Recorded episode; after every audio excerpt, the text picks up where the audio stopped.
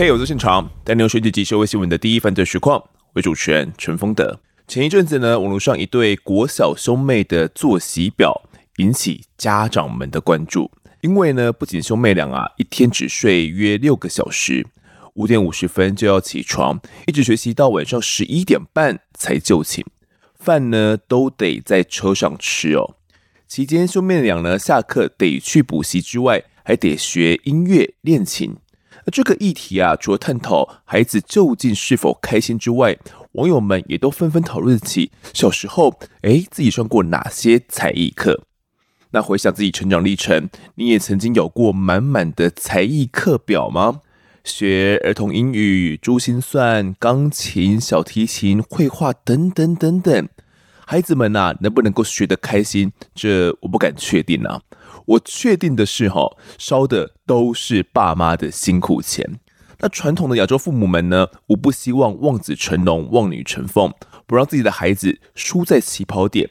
人补多少习，上多少才艺班，再花钱都是裤都捏着给他继续缴下去哦。但就在两千零四年，一对父母不敢相信自己的孩子只是去学习溜冰，却遭到杀害。究竟发生了什么事？这一集就让我单口来谈谈此案。准备好的话，就跟着我的声音进到案发现场吧。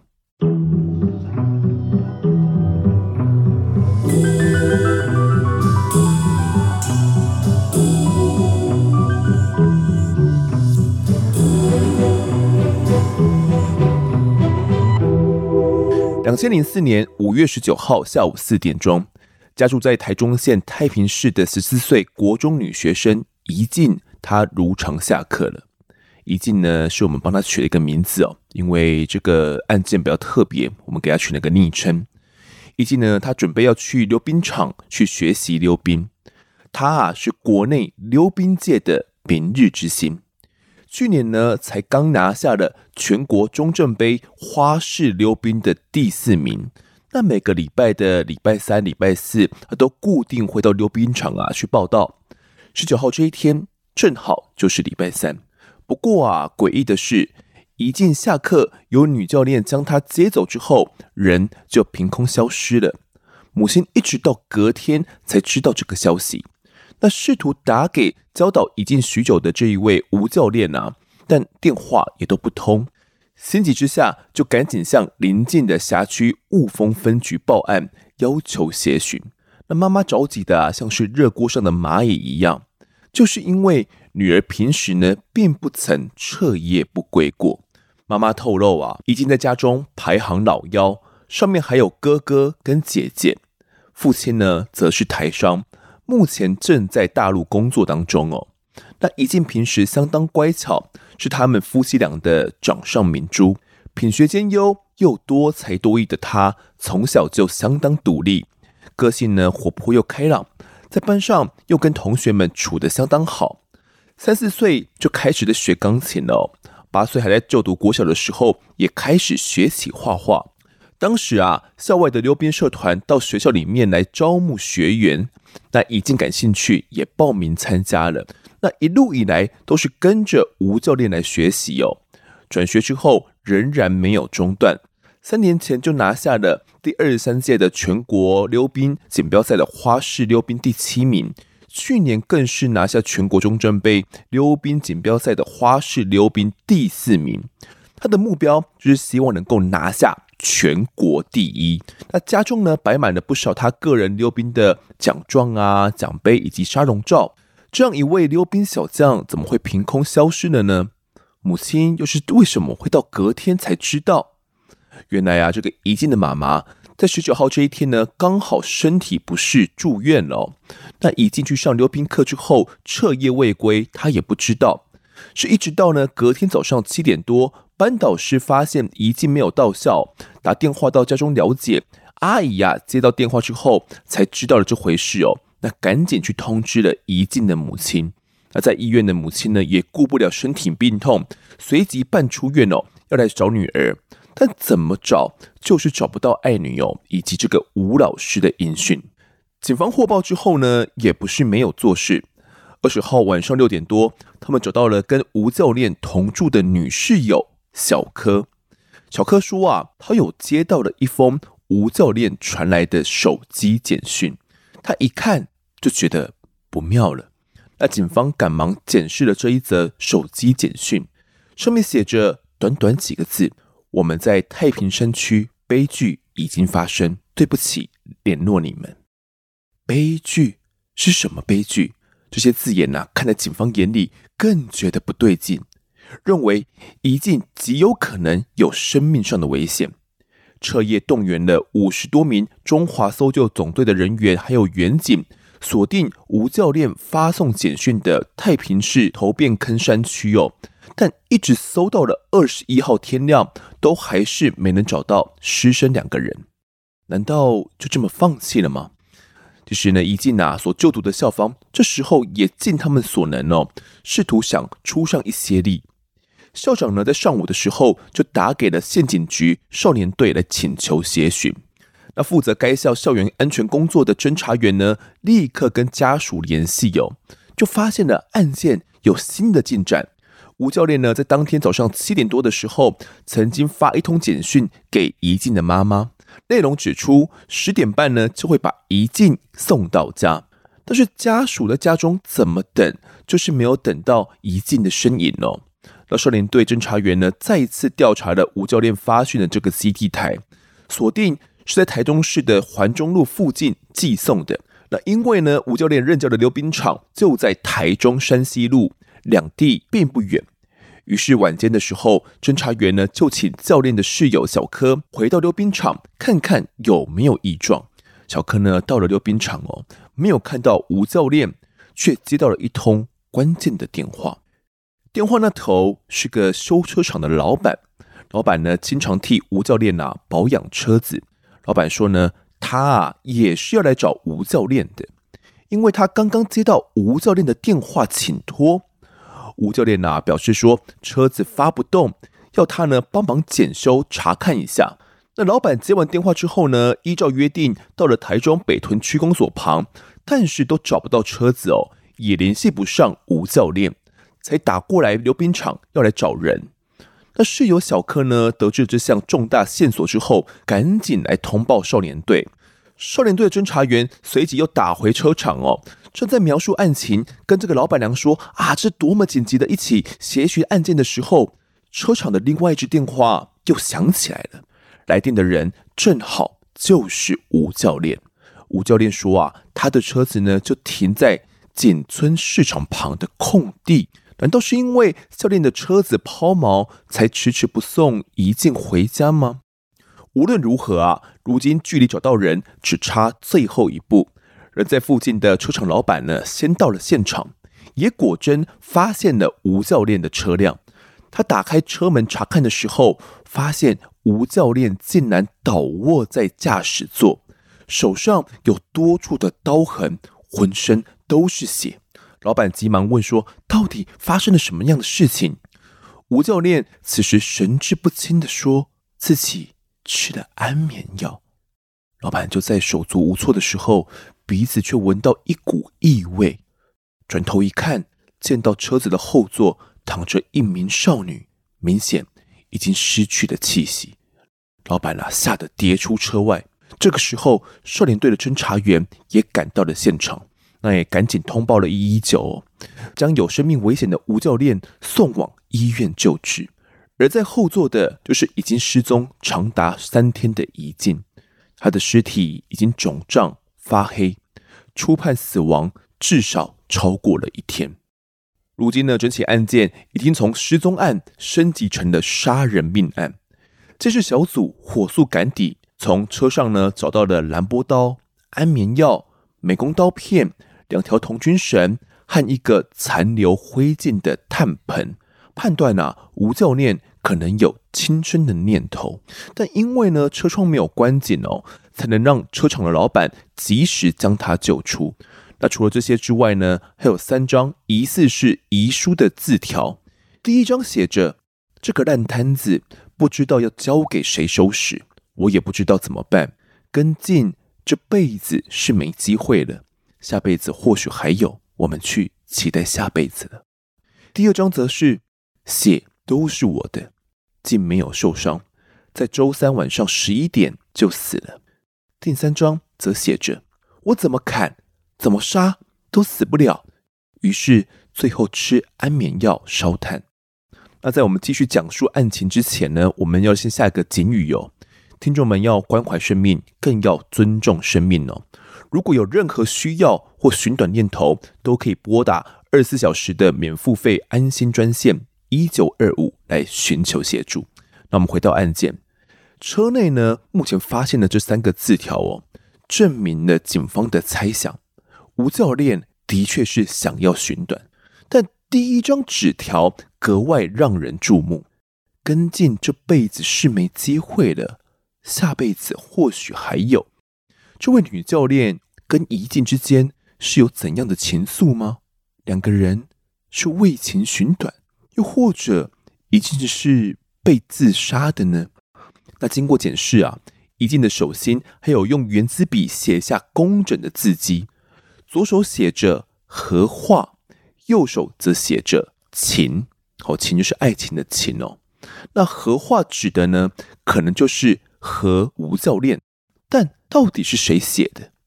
而且警方分析呀、啊，惯用右手的人呢，用左手在右手上面写字的话，一定会歪歪的。如果你不信的话，现在可以拿支笔来试试看哦。但是他们看一件右手上面的字，像是同方向、同力道写出来的，因此推断这个字是他人写上去的哦。但是后续仍待进一步的笔迹鉴定。检察官勘验之后，还发现怡静全身并没有外伤。那到底死因是什么？后续就必须交给法医来去进一步解剖来确定了。那目前疑凶吴教练被送到医院之后，好险生命迹象是稳定的，立刻进入加护病房观察。警方也在病房外来戒护。那院方检视他的伤势之后，发现他的颈部有刀伤，胸部呢以及手腕也有多处的刀伤哦。刑事组长当时见案件急迫，隔天在会客的时间就连同医师呢一起进到加护病房内要来侦讯。吴教练说自己身上的伤口都是自残导致的，如同字条所写的一样。那颈部啊是被绳子勒伤的，手上的刀伤则是美工刀所致，还曾经啊他用砖块砸过自己的头。但是当组长问他为什么要自残以及宜静的死因的时候，他情绪瞬间起伏相当大，还不断咳嗽，试图去闪躲问题。但是当他看到父母亲的时候，吴教练则开始不断的流泪。妈妈问他宜静为什么会死，吴教练激动的吼着：“我没有杀他，我很爱这个小孩，我怎么会杀他？我已经不想活了。”那吴教练到底是个怎么样的人呢？他目前是警方所锁定的这个疑凶哦。其实二十九岁的他在家中排行老三，父母认为他是个很有肩膀的孩子哦。家庭聚餐时都是由他出钱。虽然呢，父母也住在台中，但他独自在外面租屋，一年大约回家三四趟来看看家人。那家人就回想啊，吴教练呢在就读工专的时候呢，因为学长的影响，就爱上了溜冰哦。后来越学越有兴趣，还得过全国大赛的前几名。毕业之后，短暂在补习班工作一段时间，后来就开始进入溜冰训练场来当教练，在学生口中呢也有很好的口碑，父母对此也相当的自豪。爸爸就说，女儿愿意不计酬劳的教学生，常常从清晨六点一直教课到半夜。年纪轻轻呢，就已经担任太平市溜冰协会总干事。他的学生人数超过两千人。那太平地区的老师呢，对于这个女教练哦，说实在的，都挺有印象的。她的个头虽然不高，但是却相当的有活力。即便啊摔断腿，都要拄着拐杖呢来教课。新手经过他的指导，很快就可以掌握溜冰的要领哦。那他对学生的要求比较严格，所培养的选手呢，参赛几乎都会得奖。一位学生就说啊，吴教练对大家都很好，像妈妈也像姐姐。于是呢，他所教导的学生们都叫吴教练老大。而死亡的宜静啊，从小学时就由吴教练来教导哦。吴妈妈就回想，两年前呢，还曾看过女儿带宜静回家哦。当比赛有好成绩的时候，女儿也会带着这个溜冰小将去出国庆功。那妈妈不相信女儿是同性恋，如果是的话，带小孩出国多次，应该早就被发现了啊。但是爸爸也回想，其实女儿也确实不曾带过男友回家，但他们认为可能是因为女儿忙于教练的工作，根本没有时间交男朋友，而且女儿明明就长得很可爱。过去也有异性追，只是没能有结果而已嘛，不代表她是同性恋啊。但是吴教练真的如父母所想的这样子吗？其实啊，早在一年前他就曾经上过报纸的新闻了。当时标题是这样写的：“溜冰女教练恋恋女学童，在车内爱抚或到住处相拥，辩称是性教育。”当时新闻就指出。吴教练呢，被控性骚扰，而被害人就是怡静。怡静其实从国小四年级起就遇害了，时间长达四年。吴教练经常会约怡静外出，家长原先不以为意，没有想到吴教练开始对怡静伸出魔爪，包括在车内爱抚、指亲，然后去亲吻怡静的嘴巴、脖子等处，或者是带到住处之后裸体相拥。那由于怡静的年纪还小，对于性观念懵懵懂懂，又很相信平时呢很爱护他的老师，所以没有将遭猥亵的事情告诉父母。是直到后来呢读到性教育相关书籍，才知道教练做的是什么事情。那私下跟同学讨论起这件事情之后，同学认为啊有必要要跟家长说，宜静这才告诉了妈妈。那妈妈呢，压根就没有料想到会发生这种事情。宜静还跟妈妈说，教练还有各种的道具，有时会播放色情影片，把他当成是恋人。女教练呢，还会用数位相机来自拍裸照，再印出来欣赏。吴教练啊，当时就被依照妨害性自主来移送侦办。检方开庭的时候，他称是因为跟宜静很投缘。而且呢，当时宜静正处于发育的阶段哦，才会指导他一些性知识，并当庭呢跟这个宜静的家人啊，还有跟宜静有道歉，还当庭写了悔过书，保证不会再骚扰宜静了。那宜静的母亲呢，当时因为一时的心软哦，那看到有诚意道歉，才同意和解。检察官呢，这才给予他缓起诉的处分，并且要求他必须捐款两万块给。家福中心，那母亲呐、原本在这件事情之后不想让怡静跟着吴教练继续来学习溜冰的，但是他在请教过心理专家之后，认为怡静心里面没有受到影响，加上啊教练已经悔过，搭配上以及呢他独立自主的性格，所以同意让吴教练呢继续教导溜冰。没有想到女儿反而一步一步的走进死亡漩涡。母亲在认尸现场的时候，相当的自责，嚎啕大哭说：“都是我害了他，都是我的错。为什么这种事情发生在我身上？我受不了，悲痛到一度就要昏厥过去了。”那母亲她就认为，宜静是被吴教练蓄意杀害的，绝对不是外界所揣测的殉情哦。她先跟溜冰班的同学说要停课。十九号呢，去到学校接走了不知情的宜静。母亲怀疑宜静是在被接走之后就喝下了有安眠药的饮料或者是矿泉水，在失去反抗能力之下遇害的。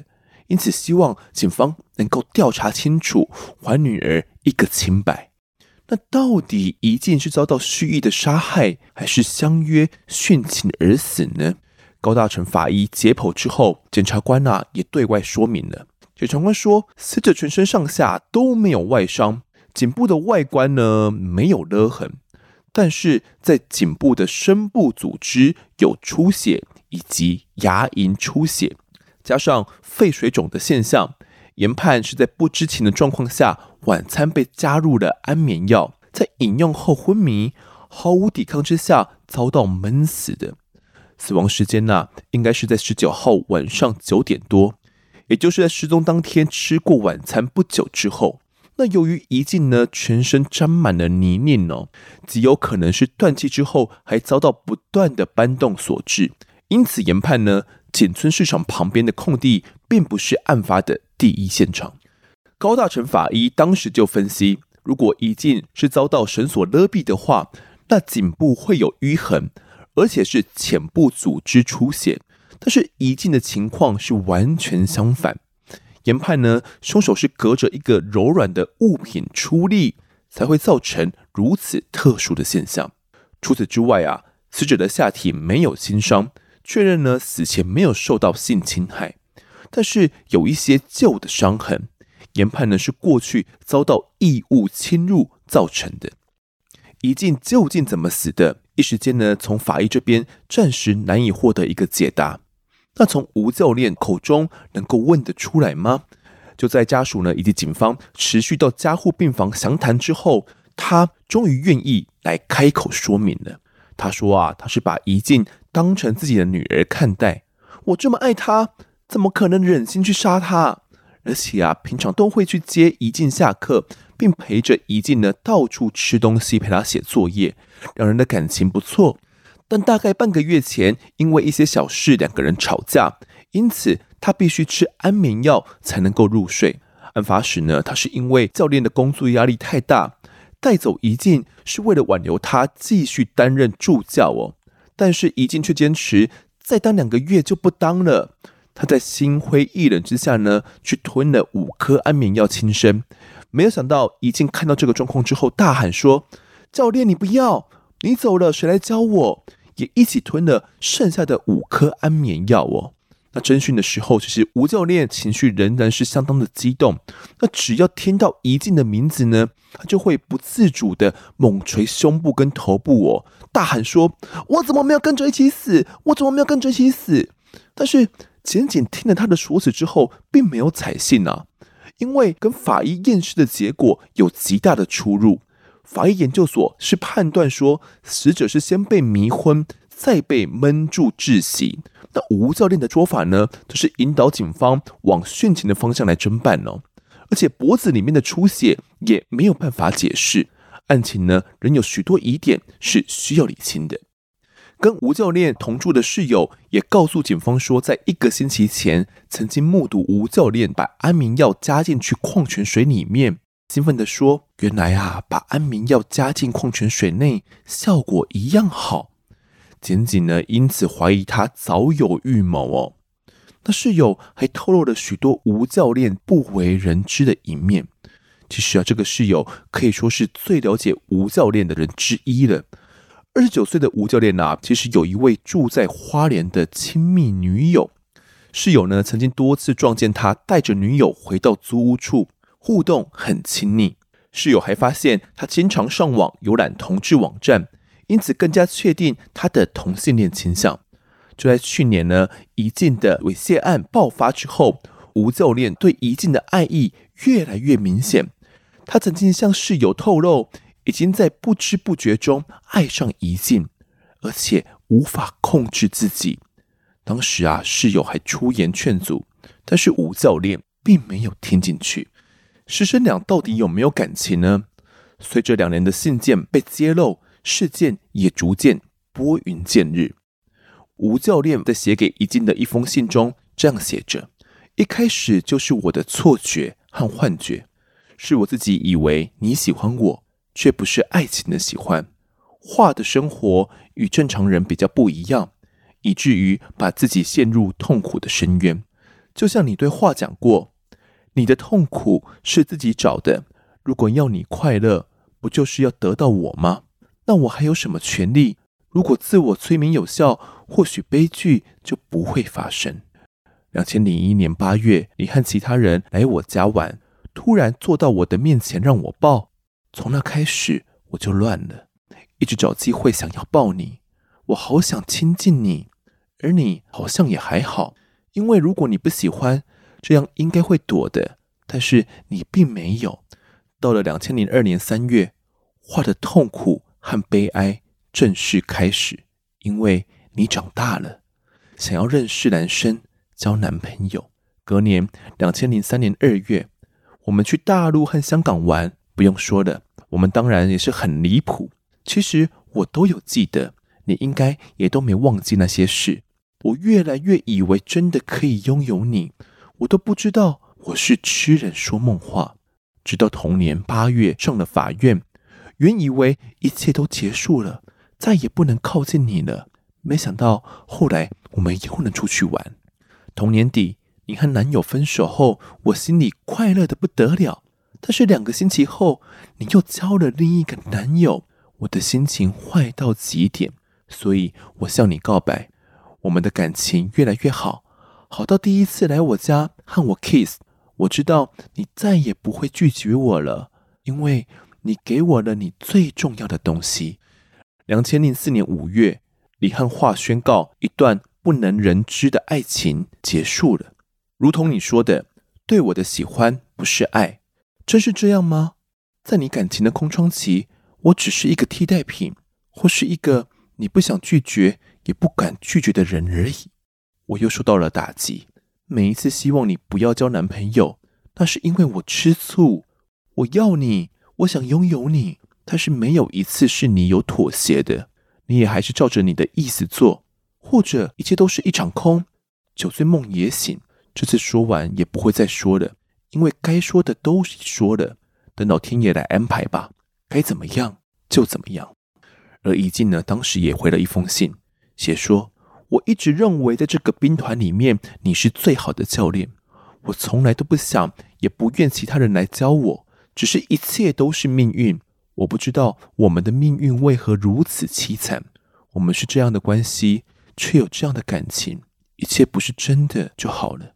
我真的很喜欢你，只是无法用感情。我有时很自卑，为什么我有这样的事？很想杀死我自己，结束我已经失败的人生。在这个世界，我唯一知道只是溜冰来支撑我的人生，不然活不了吧。再次看你给我的信，我还是掉了泪。我很不忍心伤害你，让你配合你，却也害了我自己，也害你越陷越深。但我也控制不了感情，交男朋友不就是让自己有安全感？我只会想能把你多久就多久，只不过很快就被你看出来了。透过这两封信件呢、啊，身为外人的我们，多少能够知道吴教练与怡静之间究竟有着怎样畸形的情愫。那警方当时呢，为求慎重，仍然呢送交刑事局去鉴定笔迹，并且在吴教练伤势逐渐恢复之后，将他带返现场走一次路线。他声称呢，案发当天下午，先去一家日式料理店买了寿司、烤鳗鱼、味增汤，还到超商买了鲜奶。接着把安眠药加到鲜奶跟味增汤里面，在接到怡静之后，自己喝了一点，接着也拿给怡静喝。但记得当时怡静呢，止汤说有怪味，就没有多喝了。随后啊，自己就药效发作昏睡，醒来的时候就已经发现怡静死亡了。他因为伤心加上精神恍惚，载着怡静呢在台中市区乱逛，最后才买木炭呢，想要轻生未果。加上小客车没有电，通知修车厂来维修，最后面才被发现。但是吴教练的供词呢，不断的反复，一下说两个人是吃安眠药殉情，但被问到怡静为何会窒息，却又说：“哎，自己吃的安眠药啊，都忘记了。”直到啊，隔天刑事局干员再次带他回到现场，原本吴教练还是不断避重就轻。警方这个时候拿出在他的住处以及套房里面搜出的安眠药饮料、汤汁残余物以及他所留下的遗书等等物证，吴教练才失声痛哭，说：“对不起，我错了，原谅我。”吴教练说：“啊，他自己有一颗跟男人一样的心。”他看到怡静乖巧，于是渐渐对他产生了一些情愫，那付出了自己所有的感情。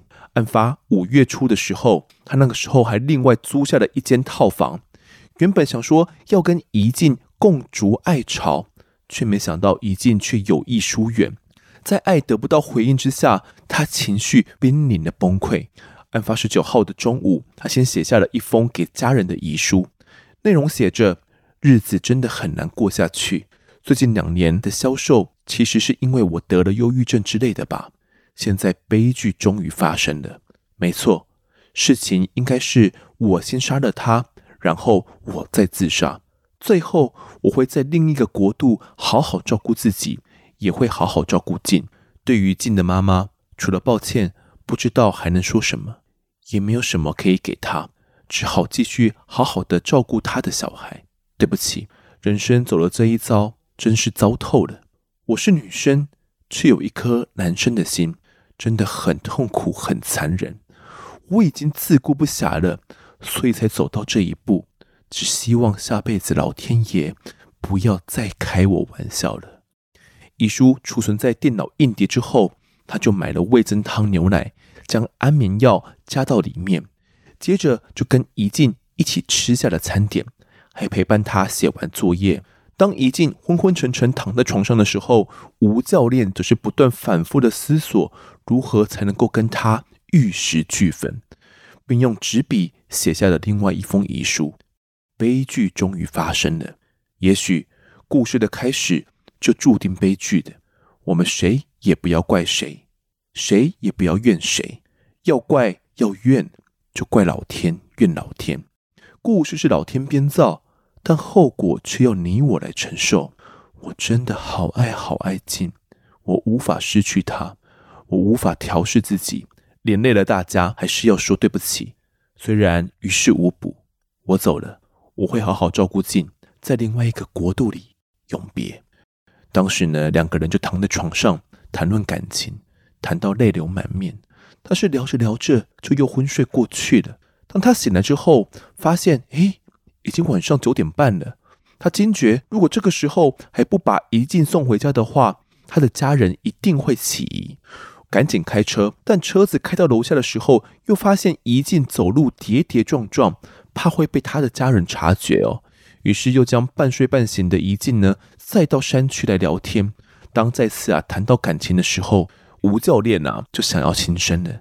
于是他就拿出了五颗安眠药，骗怡静说这是维他命，让他吃下，并且跟他讲：“我要走了，你不可能陪我走，但我活不下去。”那等到怡静又昏睡过去之后，他就拿了同心绳呢去勒住自己，想说只要昏睡，自然就会被勒死哦。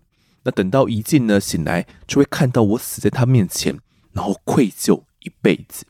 但这个计划并不顺利，怡静突然就醒转过来，昏沉沉的问他到底在干嘛。他于是呢把怡静带到后座，等到怡静啊再次昏睡的时候，他心里一恨，将怡静的头部紧紧的抱在怀中，用胸部呢压住对方的口鼻好几分钟，直到对方全身瘫软，这才松开来。他就是这样将怡静给杀害的。见到了关键证物，吴教练啊，终于坦诚杀人。但是用胸部真的能够闷死人吗？法高大臣啊，当时认为女性双乳之间有空隙，警报闷死人的可能性并不高。而且车上的枕头疑似有呕吐物哦，研判是被枕头闷住窒息死亡的。而检察官也指出，警报闷死可能是触犯过失致死或不确定故意杀人哦，刑责比较轻。但如果是枕头闷死的话，则属于故意杀人罪，刑责呢就重得多了。不过啊，检察官之后发现吴教练的胸部比较平哦。检察官呢回家自己做了几次实验之后，发现人在激动的时候大力拥抱的确可以让人窒息。而且吴教练虽然不记得抱了有多久，但至少有二十分钟。但是不是把胸部作为凶器呢？检察官说这也不重要，因为他已经坦诚说，强勇一进的那一刻，因为恨他，的确想让他死，虽然舍不得他死。透过这一句话，就是明确的不确定杀人故意了。那之所以想要杀掉他，就是因为怡静交了新的男友，要跟他分手，让他内心崩溃。那对怡静的期待呢，也逐渐幻灭。于是萌生出强烈的轻生意念，幻想着下辈子还能够在一起。当时呢，五月十五号，他叫怡静不要来溜冰，就是希望怡静能够表态。结果怡静选择了男友。两个人谈判之后，希望怡静给他一点时间来调试，等到二十八号比赛结束之后，他一定会放手。但是怡静不肯，感情等不到比赛结束就要花下休止符，他才计划在十九号下午最后要来表白。他原先是一心要自我了断，把遗憾留给对方，没想到最后是怡静死了，自己却还活着。坦承犯案之后，吴教练啊想要到灵堂前来替怡静上香，但是考量到家属啊情绪很激动，警方并没有答应，反倒由吴爸爸呢到了灵堂前祭拜，说我等于也死了一个女儿。当时还传言怡静入殓的时候是死不瞑目，双眼还是用线硬缝起来的，连日来帮他诵经超度也都跋无杯。师傅说他怨气重，遗愿未了。那校长啊，在告别式的时候，也就带了班上同学到灵堂前送他最后一程。同学把先前准备的星星、纸鹤，还有怡静生前比赛的照片、毕业证书，全部都摆在灵堂，焚烧给怡静，希望他能够不再挂心，能够走得安详。那案件最后会如何审理呢？在起诉之前，吴教练啊，他又改口了，说自己其实是用童军绳勒死怡静的。之所以原先会说是用胸部闷死，是因为知道法医研究所研判他是用枕头闷死的，他才顺势这样说。最后呢，一审法院认定吴教练啊是先用童军绳勒住怡静的脖子，一面歇斯底里的跟怡静说话。那见到怡静口中吐出水之后，一时心慌，不知道该怎么办，就把怡静呢抱到后座，紧紧的搂在胸前。简单说，就是先同军绳勒，再用胸部闷死。那因为呢，两者的迹象都有。那法官沈卓，他身为溜冰教练，却让怡静成为自己感情宣泄的对象，误解了爱其实是希望对方幸福快乐的这个真谛。只因为自己无法承受已经提出分手要求的痛苦，就以爱之名行杀害之实，让年仅十四岁、正待绽放的生命遭到扼杀，让家属承受难以平复的伤痛。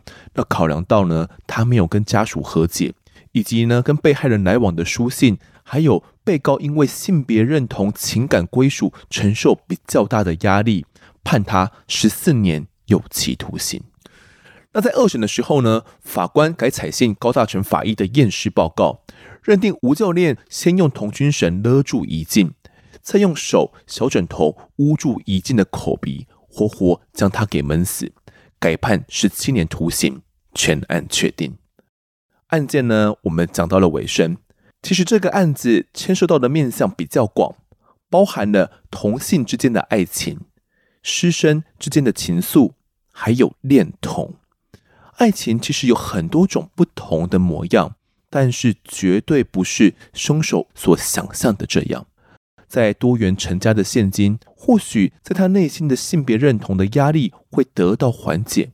但如果真的换一个年代，憾事是不是就真的不会发生了呢？听众们，你们又是怎么想的呢？下一集我们将来延伸探讨恋童障碍，请听众们千万不要错过。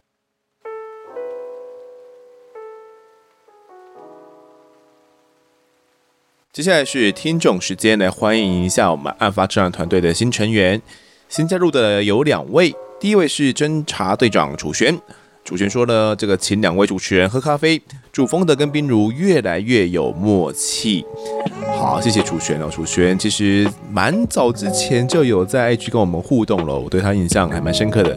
诶，加入了赖社群了吗？还没有的话，赶快加进来哦。那进来的话也不要潜水，赶快出来跟大家打个招呼。再下一位是分局长 Aaron，他说呢，Hello，丰德及冰如，你们好。默默的当肠粉呢，也有好几年的时间啦。这次让我想要加入分局长行列的原因，其实是听了 EP 二九九那一集哦。一开始对于新主持人的加入有点不太习惯，也还在适应中。但听了冰如专访那集之后呢，觉得默默被圈粉了。丰德的好大家都知道的，我就不赘述啦。但必须给新的主持人鼓励一下。冰如其实是个很暖且很有内容的人哦，也很认真。听到他有耐心的蹲点跑案子。简直跟刚入职场跑业务时的我很像。我也是每天蹲在客户那边，不要赶紧不要。不不不不不，刚讲找生意，他也分享在职场被陷害的事哦，我非常感同身受，一定是我们都太优秀了被嫉妒，哈哈。不过也就是有这些人呢，才成就了如今更好的我们。最后，相信节目做了调整之后，一定会越来越好，并祝福两位主持人平安健康，节目长虹。哦，看吧，就说吧，一定会有人被冰如圈粉的哦，因为 我访完之后，我也觉得自己被圈粉了。那其实听完那一集。之后就会知道说，其实冰如是一个很真，这个真是很真性情啊，那也很认真的一个呃记者哦，就是刚刚开始跑线的时候的记者。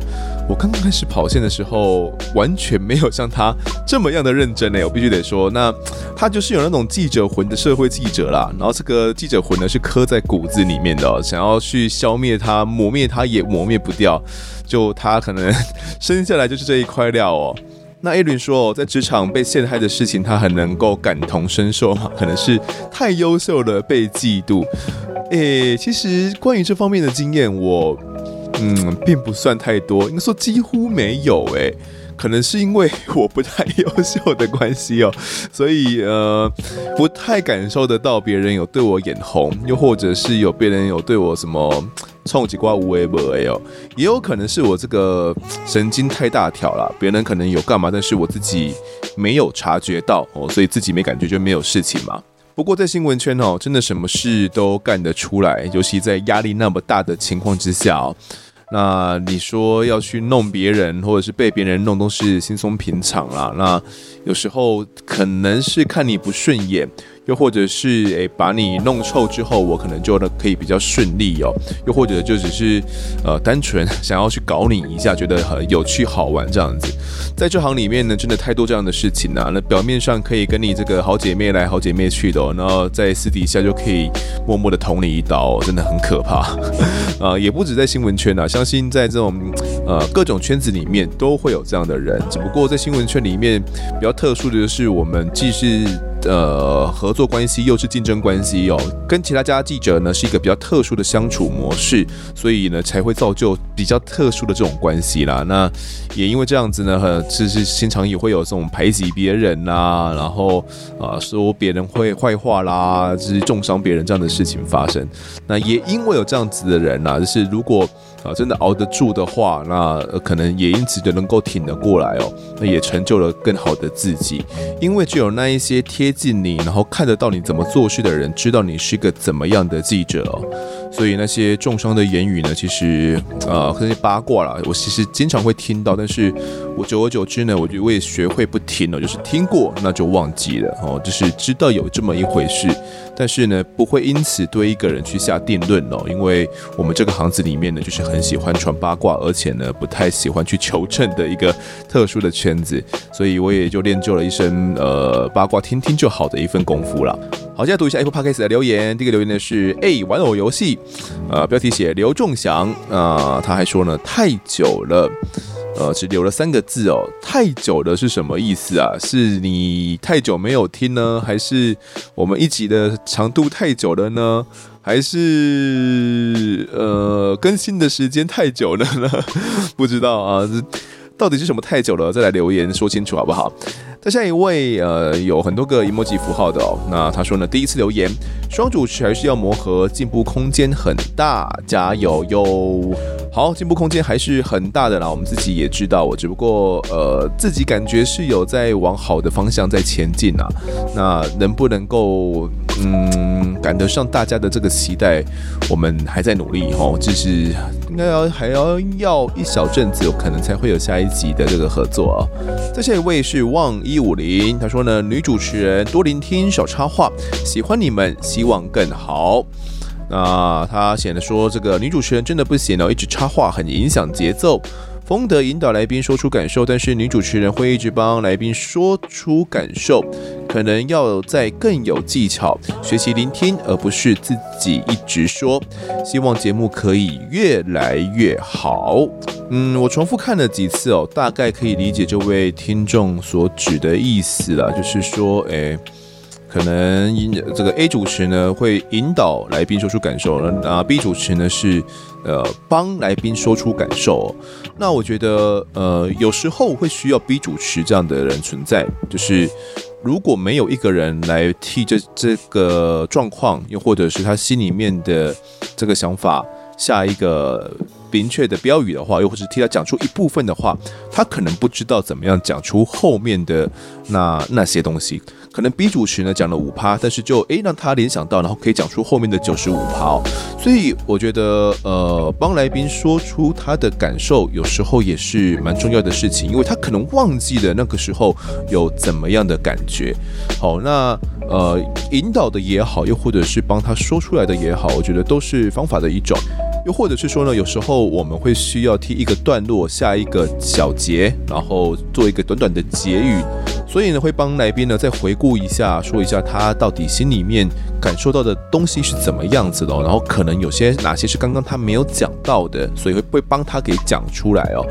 呃，我觉得是有点互补的，因为是需要有人这样子做的。如果没有的话，那你会感觉这一段的访问好像缺了一些什么，然后又要开启下一段，要讲下一个问题，然后引导到其他地方去了。那这一段问的内容可能就有点嗯软软的哦，有点空空的感觉，没有不是很扎实啦。那至于问话的技巧呢，彬如跟我啊也都还在学习当中哦，就是双主持到底怎么样配话，怎么样问问题是比较适当的哦，这个我们都还在学习啦。就像这位听众讲到，就是我们啊问话的确可以再更有技巧一些，然后呃让来宾尽可能的多讲一些，如果他可以讲的话。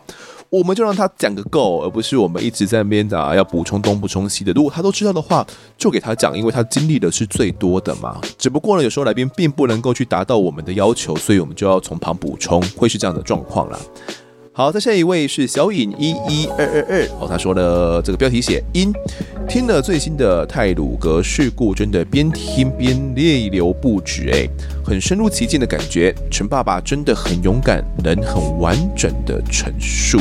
哦，关于泰鲁阁的下集呢，其实真的是力道蛮强的。那各位听完之后，嗯，我觉得很难不流泪啦。你会知道说，身为一个爸爸，他的痛苦是什么？那我觉得我自己也蛮残忍的。就呃，我知道他需要讲一个这么样悲痛的样的故事。但我为了让整个故事更加立体，其实我嗯前面去引导了他去回想起一些以前快乐的事情，嗯，我觉得呃自己也蛮残酷的，但是嗯、我我想要让大家能够理解，就是这样的一件事情发生在他身上到底是一个怎样的伤痛哦。如果单只讲案件发生的过程的话，我觉得，嗯，可能我们很难完整的体会那样的冲击。即便他可能讲了这么多了，我们可能还是没办法了解万分之一了。但是我会想要尽可能的去还原。所以，嗯，那时候问了一些自己觉得自己还蛮残酷的一些问题哦。那希望大家能够理解。那这两集啊，其实各有重点啊。上集我们放在救难现场跟消防员他们的心理的问题嘛，哦，就是他们心里面的状况，需不需要一些相对应的支持，以及民众我可不可以给他们多一些的这种心理上的应援。那下集我们则谈到了这个泰鲁格的眼泪哦，就是台铁他们到底该负起怎么样的责任，还是让这件事情就这样子呃结束，就大家过几年也就忘记了。嗯，这不是我们期望的。所以，我们透过这些案件记录，我希望可以唤醒大家对于这些，嗯，我们曾经很悲痛回忆的这些重视。这节最后一个留言是美编人，标题写“心都碎了”。泰鲁格出轨事件我还记忆犹新，因为火车撞上货车而翻覆，这个理由实在太扯了，很难想象那是一个怎么样的场景。失去亲人的痛更是难以平复，只能交给时间去修复。关于搭火车遇到事故，我有一个经验可以分享。几年前呢，我搭台铁自强号南下列车，经过台中站没多久，突然上下震动，然后停住不动。列车长通过广播告知乘客，因为有点小事故，需要暂时停车。后来才知道，是我乘坐那节车厢底下有人卧轨。回到家啦，睡到半夜，竟然没有原因的发高烧，只好去医院急诊吊点滴。我才告诉妈妈有这件事情哦。